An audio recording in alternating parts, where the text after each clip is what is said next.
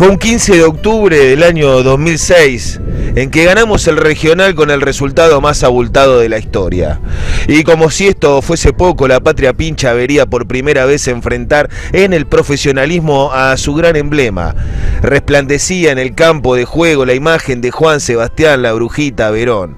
Almorzamos temprano con nuestras viejas o con su sagrado recuerdo y salimos tranquilos para el estadio donde íbamos a jugar nuestro primer partido en calidad de local. Como cada día que juega estudiante, la sangre hervía en las venas de cada pincha. Ese equipazo del León venía empapado de trabajo, de sacrificio, de sueños. Se sentía en el aire olor a León. Ese grupo de guerreros dejaba la vida por los colores y el pueblo pincharrata devolvía con acompañamiento incondicional y aliento incansable desde las tribunas. Así, con un estadio a reventar de corazones albirrojos, preparados para vivir una fiesta, arrancó el partido y a los tres minutos nada más centro de la bruja, cabezazo de Galván en el segundo palo y gol. Gol 1 a 0 tempranito para arrancar la jornada. Minuto 23 dudan todos menos Caldera que mete la cabeza y gol. 2 a 0. Las gargantas del pueblo pincha no tienen descanso, entre tanto aliento, entre tanta algarabía. Y en el minuto 34 el tanque Pavone acomoda el cuerpo y desde la puerta del área mete un zurdazo infernal al ángulo. Gol. El tercero, gol. 3 a 0. Pincha de mi alma. Abrazos interminables. Veo risas, llantos. Hay bailes. Hay fiesta pincha. La tarde se pinta de rojo y blanco. Final del primer tiempo se inunda el barrio dolor a gloria. La cancha es un delirio inconmensurable. Y arranca el segundo tiempo y otra vez en el inicio llega Galván. Por el segundo palo y otro golazo. 4 a 0. ¡Qué alegría! Pincha de mi alma.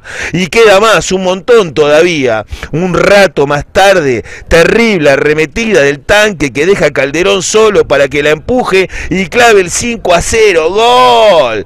Se me acalambran las cuerdas vocales. Gol, estudiantes de mis entrañas. En la fiesta se desató el baile, pero queremos más, sí, queremos más. Y llegó uno más. El 6 a 0 es el payaso Lubercio, el que la empuja hasta el fondo del arco para luego emprender una loca carrera en su festejo. ¡Qué locura! ¿Qué más se puede imaginar? 6 a 0, goles de todos los colores y hay más. Siempre me das un plus.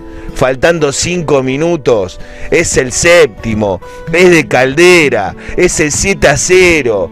¡Qué alegría, mamá mía! ¡Cuánta entrega, carajo! ¡Cuánto huevo, jugadores! Llegó el final, sin adicionar un solo segundo de descuento. Fiesta, delirio. Pudieron ser ocho, porque nos alunaron uno. Pudieron ser nueve, porque a Lubercio se le fue por muy poquito. Pudieron ser varios más, pero fueron siete. 7. El número perfecto según Pitágoras o el número mágico para los numerólogos y a partir de ese día el número mágico para todos los pinchas del universo. Siete días de la semana, siete colores del arco iris, siete maravillas del mundo. Siete pepas que te metimos. El 7 a 0 se convirtió en una marca identitaria que estableció un antes y un después en la idiosincrasia de nuestra ciudad y del fútbol nacional. Así lo atestiguan las miles de inscripciones o ese gesto cómplice y automático mostrando siete dedos cuando nos van a sacar una foto. Pintadas y gestos que no hay que explicar. En La Plata el número 7 ya ha dejado de ser un número cualquiera. El 7 a 0 excede lo futbolístico y se enmarca en lo cultural. Es demasiado trascendente, demasiado único y demasiado inolvidable. El 7 a 0 se festeja para siempre. Aquel día de la madre de 2006 terminó consagrando por afano al padre del fútbol de la ciudad. Quedará para siempre tallado en el recuerdo y el sentimiento del pueblo pincharrata como otra de las enormes epopeyas pinchas. Otra gloriosa página se escribe en nuestra monumental, historia. Qué lindo, Turner, que fue ganar ese partido regional. Y qué lindo, pero qué lindo es ser hincha de estudiantes de La Plata.